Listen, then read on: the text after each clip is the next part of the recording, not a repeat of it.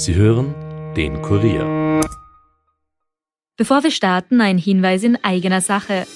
Ihr wollt immer informiert sein über das wichtigste Thema von heute, ob Corona, die aktuelle politische Lage, verrückte Diktaturen oder den Klimawandel. Wir fragen nach, Experten liefern die Antworten. Der Kurier Daily Podcast. Ein Tag, ein Thema. Überall, wo ihr Podcast hört und auf kurier.at slash daily.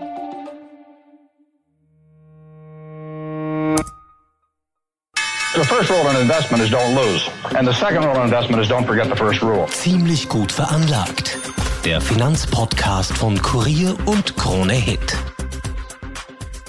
Liebe Hörerinnen, lieber Hörer, willkommen zu Ziemlich gut veranlagt, dem Wirtschaftspodcast von Kurier und Krone Hit. Mit mir im Studio wie immer der stellvertretende Leiter der Kurier Wirtschaftsredaktion, Robert Kliedorfer. Hallo Robert. Hallo Rüdiger. Mein Name ist Rüdiger Landgraf und heute ein volles Programm mitten im Advent. Es geht um Amazon, um Corona, um herrenlose Bankkunden, die vor Weihnachten ein neues Zuhause gefunden haben. Dann stellt Robert einen Trick vor, um rasch an die Börse zu kommen, der immer öfter gemacht wird und was er für dich als Anleger bedeutet. Und natürlich Bitcoin und Kryptos. Auch dort im Moment a hell of a ride. Es geht rauf und runter, völliger Wahnsinn. Und es sind diese alten und neuen Quälgeister, die uns nicht in Ruhe lassen und die wir auch heute im Podcast besprechen müssen, nämlich Omikron, Evergrande, Inflation, Zinserhöhungen, Lieferkettenprobleme, also alles, was uns eigentlich in den letzten paar Wochen schon beschäftigt hat, kommt zusammen. Und das bewegt die Indizes natürlich so wie sonst nur Einzelaktien. Der Nasdaq die Woche am ähm, 3% rauf am Dienstag habe ich mich gefreut, allerdings auch nur halb, weil in den zwei Tagen davor ist er in Summe um 5% gefallen. Robert natürlich ist die Ruhe selbst und sagt, langfristig anlegen, entspannt bleiben, die Richtig. Welt wird wieder gut. Erzähl ein bisschen mehr, erzähl, erzähl ein bisschen mehr was, was Positives, bitte. Einfach nicht bewegen und weder verkaufen noch kaufen, die Unsicherheiten einfach aussitzen. Einfach aussitzen. Ja, äh, das stimmt schon. Also Anlagehorizont oder Zeit ist für einen Anleger oft äh, die beste Waffe. Das ist Richtig. vollkommen korrekt. Ich bin, bin kein Daytrader. Hattest aber auch nie Wirecard-Aktien? Zum Glück nicht, nein. Ich auch nicht. Ich wollte damit nur sagen, es gibt auch Fälle, wo das Aussitzen nicht funktioniert und wo Aktien einfach nicht hinhauen. Also ja, wegen Betrugs oder auch sonst. Die werden ja. wir heute ja dann auch besprechen noch. Oh, ich habe ja Angst. Gut. Beginnen wir mal mit einer Aktie, die dieses Jahr gerade mal 10% zugelegt hat. Das ist nicht viel, weil ähm, der Dow Jones ist um 18% gestiegen, also 8% underperformant, nämlich die Amazon-Aktie. Liebevoll auch Amazon genannt in Österreich. Die hat auch ein ziemlich durchwachsenes drittes Quartal gehabt, Umsatz und Gewinn unter den Erwartungen und am coolsten war die Vorhersage für das vierte Quartal. Jeff Bezos und seine Leute haben einfach gesagt, da ist jetzt alles drin, von 0 bis 3 Milliarden Dollar. Das klingt ein bisschen für mich so wie wir haben keine Ahnung, was passiert, aber vertraut uns. Trotzdem, und jetzt wird spannend, viele Analysten und eigentlich alle empfehlen die Aktie. Ich habe mir die aktuellen Stimmen angesehen. Über 80 Prozent geben ein glattes Buy, 15 Prozent ein Overweight und 2 Prozent, das war nämlich genau einer, ein Hold. Aktuell kostet die Aktie dreieinhalbtausend Dollar. Das Kursziel von UBS ist auf 4.700. Das ist ein Plus von 34 Prozent. Und warum ist das so? Lieferkettenprobleme haben den Retail-Teil von Amazon, also diese berühmte diesen Webstore, den ein oder anderen von uns auch schon mal verwendet haben, äh, hart getroffen. Und das soll sich aber im zweiten Halbjahr 2022 geben. Und der echte Cashbringer bei Amazon ist ja weniger der Shop, sondern AWS, Amazon Web Services. Also kennen auch viele alles von Storage über Cloud Computing bis Business Solutions. Das ist gewachsen, allerdings hat sich das Wachstum abgeschwächt, weil Microsoft in den Startlöchern steht und auch schon stark wächst mit seinem Produkt Azure. Azure, wenn man es liest, es schreibt sich Essure. Also es ist immer lustig, wenn Engländer ein französisches Wort für ein Produkt nehmen und dann auf, auf also Amerikaner dann auf amerikanisch aussprechen. Amazon ist noch immer die Nummer eins und auch im, auch im äh, Cloud Computing Space. Ich selber habe Amazon-Aktien, wichtiger Disclaimer, und ich werde mir zu Weihnachten eine weitere schenken. Ich lege sie mir unter den Baum. Das Einzige, was mich an den Aktien stört, sie sind einfach so wahnsinnig teuer. Also ein Stückel kostet aktuell dreieinhalbtausend Dollar. Also es ist nicht so eine Aktie, wo man sagt, oh, nehme ich mal einen mit. Ja. Also es ist nicht eine bewusste Investmententscheidung, aber ich vertraue mal den vielen Analysten und sage, wenn die alle das sagen, dann wird es am Ende des Tages hoffentlich passen. Ich hoffe, deine Freundin kriegt auch ein adäquates Weihnachtsgeschenk im Wert von einer Amazon-Aktie. Wenn ich sie wirklich über die Maßen verhätscheln würde, würde ich eine Berkshire Hathaway Typ A kaufen. Ich glaube, die stehen bei 350.000. das wäre nämlich ein echter, ein echter Liebesbeweis. Aber keine Angst, es gibt auch B-Shares, die kosten deutlich weniger. Gut. An dieser Stelle muss ich die gute Stimmung kurz unterbrechen und eine kleine Warnung loswerden. Äh, denn wenn wir hier im Podcast von Aktien, Edelmetallen, Bitcoins, ETFs und anderen Veranlagungsmöglichkeiten sprechen, dann soll das jetzt keine Anlageempfehlung sein. Kauf bitte niemals Aktien oder was auch immer, nur weil du einmal davon gehört hast. Informier dich immer über alle Chancen und alle, alle Risiken. Robert und ich haben selber Aktien und andere Wertpapiere, die machen uns mal mehr und mal weniger Freude. Wenn wir über ein Papier sprechen, das wir selber besitzen, dann sagen wir es dazu so wie gerade bei Amazon, damit wir nicht mit diesem Podcast Kursmanipulation betreiben. Die Chance, mit dem österreichischen Podcast Kursmanipulation betreiben, zu betreiben, ist natürlich nach wie vor intakt.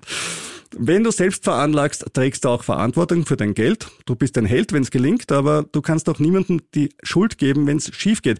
Ich habe zum Beispiel gerade letzte Woche 50 Prozent meiner Aktie verloren. Ja, bei DocuSign, kennen wir, also von Unterschreiben von Dokumenten elektronisch, hatten eigentlich ein relativ gutes Ergebnis, aber die Guidance natürlich zu sagen, Corona vorbei, die Menschen treffen sich wieder mehr, Verträge werden mit der Post hin und her geschickt, also Wachstum rückläufig und wie oft bei Growth Stocks, das ist natürlich dann der Grund, warum die Anleger sich aufregen. Deswegen, das ist jetzt kein vereinbartes Disclaimer, sondern eine persönliche Anlageempfehlung, breit streuen. Ja, du lagst dann über einen 50% Verlust, wenn du sagst, ich hatte 2% meines Kapitals da drin. Dann wirst du es mit anderen ausgleichen können. Du findest es dann nicht ganz so prickelnd, wenn du eine Aktie hast, wo du sagst, ich glaube an die Firma, ich stecke alles rein, alle haben, ich nehme ich nehm Kredit auf, um da einzusteigen.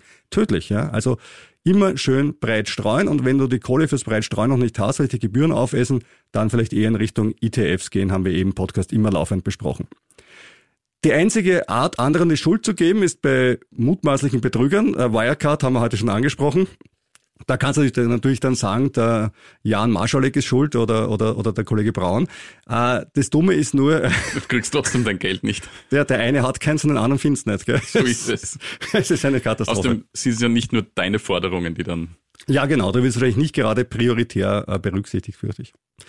Wir haben es gerade eingangs erwähnt, der Rollercoaster-Mode an der Börse geht weiter. Und wie jeder brave Anleger habe auch ich versucht, möglichst an Informationen aus erster Hand zu kommen. Und da denke ich immer, da google ich ein bisschen, da schaue ich ein bisschen nach, da weiß ich vor allem, ob das Omikron gefährlich ist. Und dann, also dann weiß ich, ob ich in Richtung Wachstumsaktien gehe, wenn es nämlich gefährlich ist, oder in Richtung äh, zyklische Aktien gehe oder Öl, wenn ich sehe, das ist eh harmlos. Und bin auf südafrikanische Zeitungen gegangen, das war total spannend. Erste Geschichte Korruption, zweite Geschichte Korruption, dritte Geschichte Sport, Rugby, vierte Geschichte Korruption, fünfte ein TV-Star, der gerade geheiratet hat, sechste Geschichte Omikron.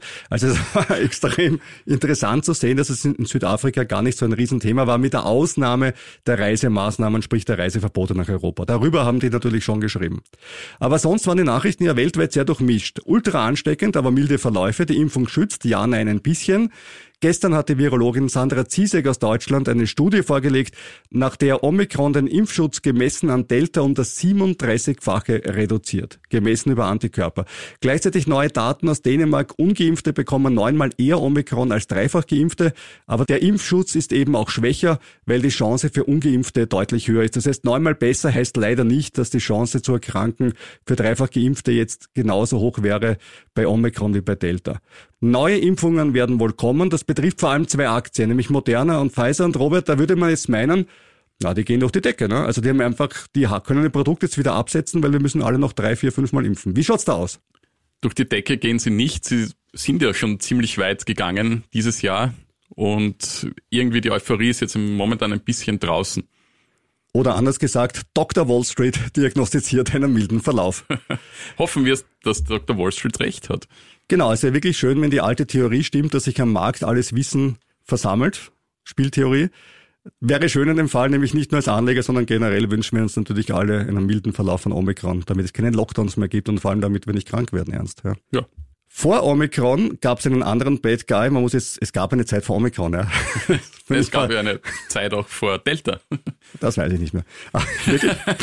Bist du sicher? Nein. Aber vor Omikron, die letzten zwei Wochen hat uns das natürlich sehr in Atem gehalten, war der Bad Guy für die Aktienwelt ja Evergrande. Vielleicht erinnern sich die Hörer noch an frühere Podcasts von uns. Evergrande ein chinesischer Immobilienkonzern oder ein riesiger, ein ultimativ großer chinesischer Immobilienkonzern, dem das Geld ausgeht, das seine Schulden nicht äh, zahlen kann.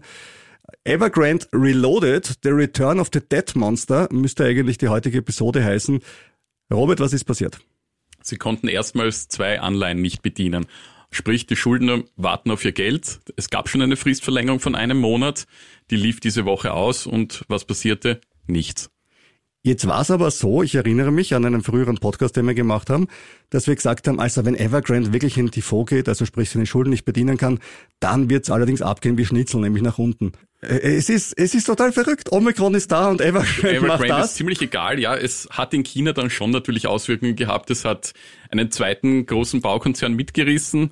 Der wackelt jetzt auch. Jetzt wackeln auch noch ein paar andere, aber der zweite namens Casher Group, der wackelt ziemlich, die anderen wackeln ein wenig, aber der chinesische Staat hat zugesichert, viel Geld in das äh, Produkt beziehungsweise in diese, äh, in diese Unternehmen zu stecken und es schaut so aus, als ob, als ob Evergrande nicht fallen gelassen wird. Und das ist ganz wichtig.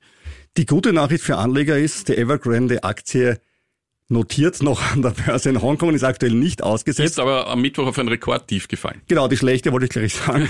Seit Jahresbeginn minus 87,7 Prozent. Und in diesem Fall wäre es dann doch gut gewesen, rechtzeitig auszusteigen. Wenn man das gewusst hätte, natürlich vorher.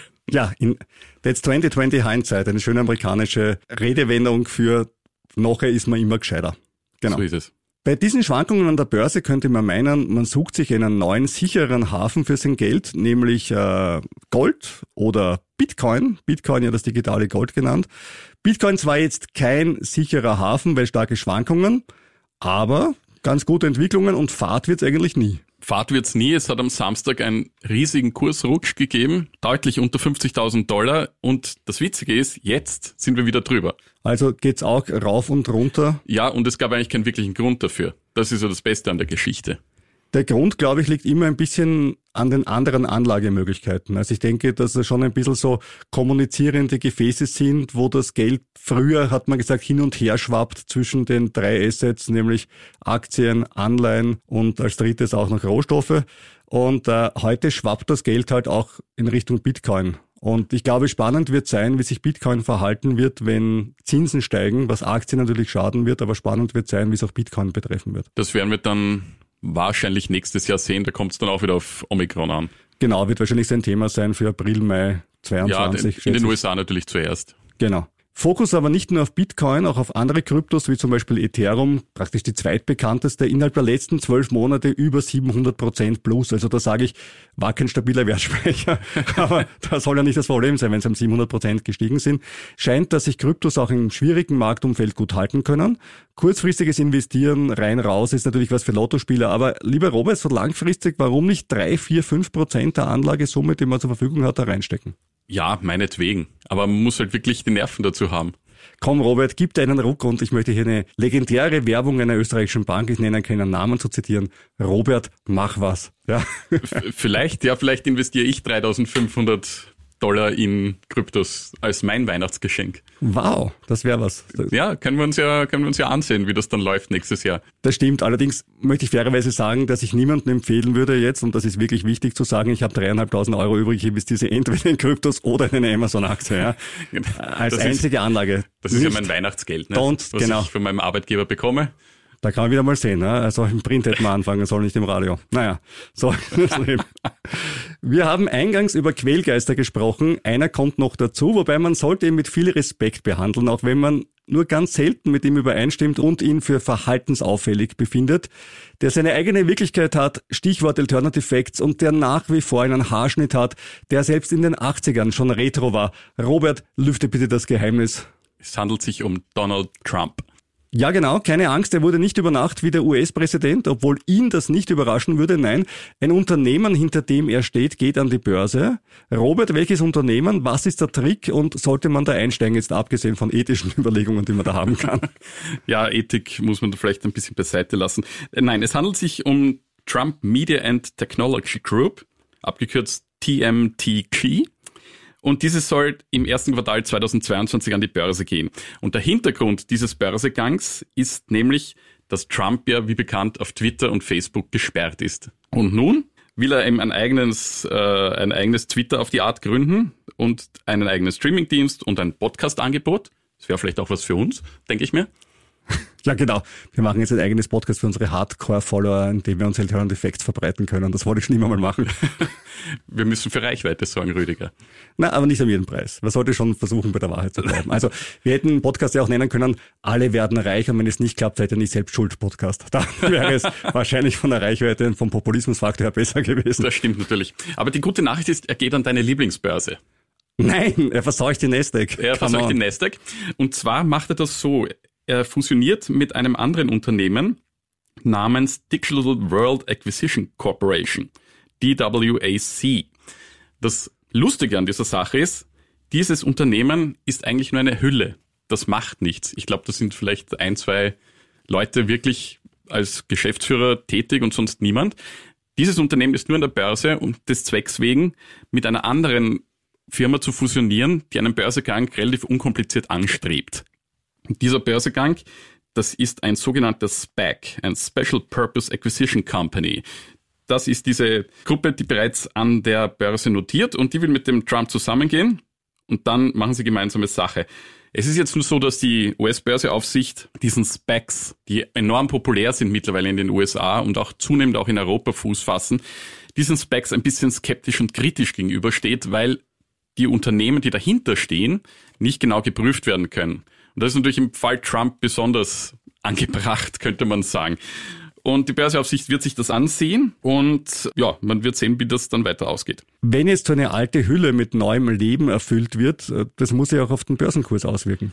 Ja, seit letzter Woche hat sich die DWAC-Aktie bereits der Wert vervierfacht und es ist halt eine Spekulation drauf, dass das mit Trump super voll abgeht. Und uns würde jetzt interessieren, wann hat Donald Trump die Aktien gekauft? Hat er sie vorher gekauft oder nachher? Und vor allem, werden wir das jemals erfahren? Es ist natürlich auch so, dass hier vermutet wird bereits, dass sich die beiden Unternehmen im Vorfeld abgestimmt haben. Und deswegen ist auch die, die Börseaufsicht ein wenig skeptisch. Schon praktisch. Wenn ich einen guten Markennamen habe, ich stärke in eine leere Hülle ein, vervierfache mein eingesetztes Kapital mit relativ überschaubarem Risiko ein No-Brainer, aber eigentlich ja verboten. Also das sind ja eigentlich genau die Arten von Geschäften, die klassische Insider-Deals wären. Daher ist ja auch die Börseaufsicht skeptisch und man muss sagen, diese Specs laufen eigentlich normalerweise recht gut, weil es eben unkompliziert geht und die Anleger fahren drauf ab. Man muss aber sagen, es ist nicht immer die Regel. Es, letzte Woche erst ging der Medienkonzern BuzzFeed ebenso über eine Spec an die Börse. Die Aktie hat 30 Prozent bis dato verloren. Auch sowas gibt's. Es kann mal raufgehen und mal runtergehen. Apropos Aktie verloren, ganz kurzer Seitschwenk. Wir haben es ja bis jetzt immer gemacht und heute hat's noch gefehlt. Rivian. Die waren jetzt aber einmal wirklich auf 105, 106 Dollar unten. Ja. Hat jetzt deine Kauforder gezogen und bist du jetzt schon stolzer Rivian-Aktionär? Nein, es ist knapp nicht ausgegangen. Toujours, wie der Franzose sagt. Ich bleibe dran. Zum Schluss vor dem Studio liegt bereits tief der Schnee, winterlich eine Weihnachtsgeschichte. Es waren einmal Sparer, die hatten Geld, und das wollte niemand mehr haben. Sie mussten es in ihre Kissen stopfen, in ihren Töpfen verstecken und das eine andere vielleicht sogar ausgeben. Aber knapp vor Weihnachten öffnete sich eine Türe und alles wurde gut. War nicht ganz so in Wirklichkeit, aber tendenziell ist so eine Geschichte gerade in Österreich passiert. Und es geht um eine unaussprechlich gute Bank. So ist es. Die Direktbank ING DIBA, für die Niki Lauder Testimonial war, hat sich aus Österreich mehr oder weniger verabschiedet, betreut nur noch Firmenkunden und hatte aber rund 100.000 Kunden, die auch in Fonds angelegt haben. Und diese Kunden hat jetzt die Post übernommen. Die Post konkret die Bank 99, an der die Post mehrheitlich beteiligt ist. Die werden jetzt betreut oder die betreut jetzt nun die ING DIBA-Kunden. Allerdings nur die, die in Fonds angelegt sind, hast du gesagt. Wenn ich richtig. jetzt das klassische Sparbuch hatte, so richtig schön, die wurden, so, die wurden ja, alle ausbezahlt. Die wurden ausbezahlt und sitzen jetzt auf ihrem Geld und geben, führen es hoffentlich dem Wirtschaftszyklus zu. Sofern die Geschäfte offen sind oder sie bestellen bei Amazon. Aber sie können natürlich auch zur Bank 99 wieder gehen und dort ein Vorprodukt eröffnen. Die Post will nämlich aus dieser Bank 99 was Größeres machen. Sie hat jetzt rund 200.000 Kunden und will deutlich weiter wachsen. Sie will sich als Digitalbank mit Filialbetreuung positionieren. Das ist bei der Post besonders interessant. Ja, ist was völlig Neues. Also, äh, also ja. Äh, ich, ich, ich verstehe ja, dass man sich als Bank so dort positioniert, aber die Idee hatten ja andere auch. Also auch die erste Bank hat uns interessiert, dass wir alles selber mit George machen und äh, andere sind nur online. Also das ist ja irgendwie so, wie wenn ich sage, ich bin Autohersteller, ich glaube, ich mach was ganz Arges, ich nehme einen Hybriden ins Programm. Ja, so. so ungefähr, die Post wird mit ihren 1800 Filialen, aber selbst der Postchef Pölzl räumt ein, naja, zu Weihnachten kann das dann schon sein, dass es dann ein bisschen schwierig wird, dort Geschäfte mit der Bank 99 abzuschließen. Also ist vielleicht doch online besser. Ja, also das finde ich immer so spannend strategisch eben an diesen Firmen, die extrem große Outlet-Zahlen haben und deswegen im Brick-and-Mortar-Bereich, also im, im physischen Verkaufsbereich, Vorteile besitzen, wenn die eine Digitalstrategie machen und dann ihre Kunden ein Stück weit trainieren, digital zu werden. Also ich bin ja eher ein fauler Mensch und ich bin erst durch George auf die Idee gekommen, dass ich zu einer reinen Online-Bank gehe, weil ich mir gedacht habe, wenn ich schon mit den hohen Gebühren eh selber alles machen muss, dann mache ich es doch gleich bei einer Direktbank, wo ich auch alles selber mache, aber weniger dafür zahle. Das ist natürlich eine Möglichkeit, aber die Bank 99 Kunden sind jetzt, glaube ich, nicht so das spezielle Publikum fürs Daytraden. Die Bank 99 bietet eine ausgewählte Fondspalette an, immerhin 180 Stück. Ja. Einen Fondssparplan, dafür gibt es auch eine App. Ja. Und sie will künftig auch Wertpapiere, Rohstoffe und diverses auch handelbar machen. Also da ist schon etwas geplant. An dieser Stelle die Frage, hast du Postaktien? Habe ich nicht, aber ich habe mir die Postaktie angesehen und die ist eigentlich ganz gut unterwegs. Die hat deutlich zugelegt und auch die Ergebnisse dahinter passen und die Dividende soll weiter zulegen, nämlich auf knapp zwei Euro je Aktie. Das entspricht einer Rendite von 5,4 Prozent. Und das ist, wirklich sagen, wirklich sehr gut. In Zeiten wie diesen 5,4 Prozent von einer österreichischen Bank als Dividendenrendite kriegen, sage ich nur Chapeau. Also das ist wirklich, das ist wirklich fein. Ja. Die Post gilt als Dividendenaktie. Ich als alter Dividendenfreund kann eigentlich nur sagen, ja, ist eine gute Option. Und alles, was über der Inflation liegt, soll uns gesegnet sein im Moment. Ja. So ist es. Und da schließen wir wieder den Kreis zu Amazon zu Beginn der Sendung. Die einen versenden Backeln, die anderen versenden Backeln und ja. Und alle machen es mit der Post. Nein, nicht nur, aber. Amazon ist ein wichtiger Postkunde, aber natürlich. mittlerweile auch schon selbsttätig und kann die, die sind natürlich ein bisschen Konkurrenten. Danke, lieber Robert. Das hat wieder jede Menge Spaß gemacht heute. Danke dir, Rüdiger. Danke auch vor allem an unsere lieben Hörerinnen und Hörer. Danke auch für Feedback an ziemlich gut veranlagt kurier.at, unsere E-Mail-Adresse. Danke auch für deine Bewertungen bei den Podcast-Plattformen und wenn du den Podcast abonnierst, bekommst du gratis und frisch jede Woche die neue Folge auf dem Smartphone. Damit sagen wir auf Wiederschauen, bis zum nächsten Mal. Mein Name Rüdiger Landgraf. Mein Name Robert Gliedorfer. Wir hören uns nächste Woche wieder, vielleicht reicher, aber ganz sicher weiser.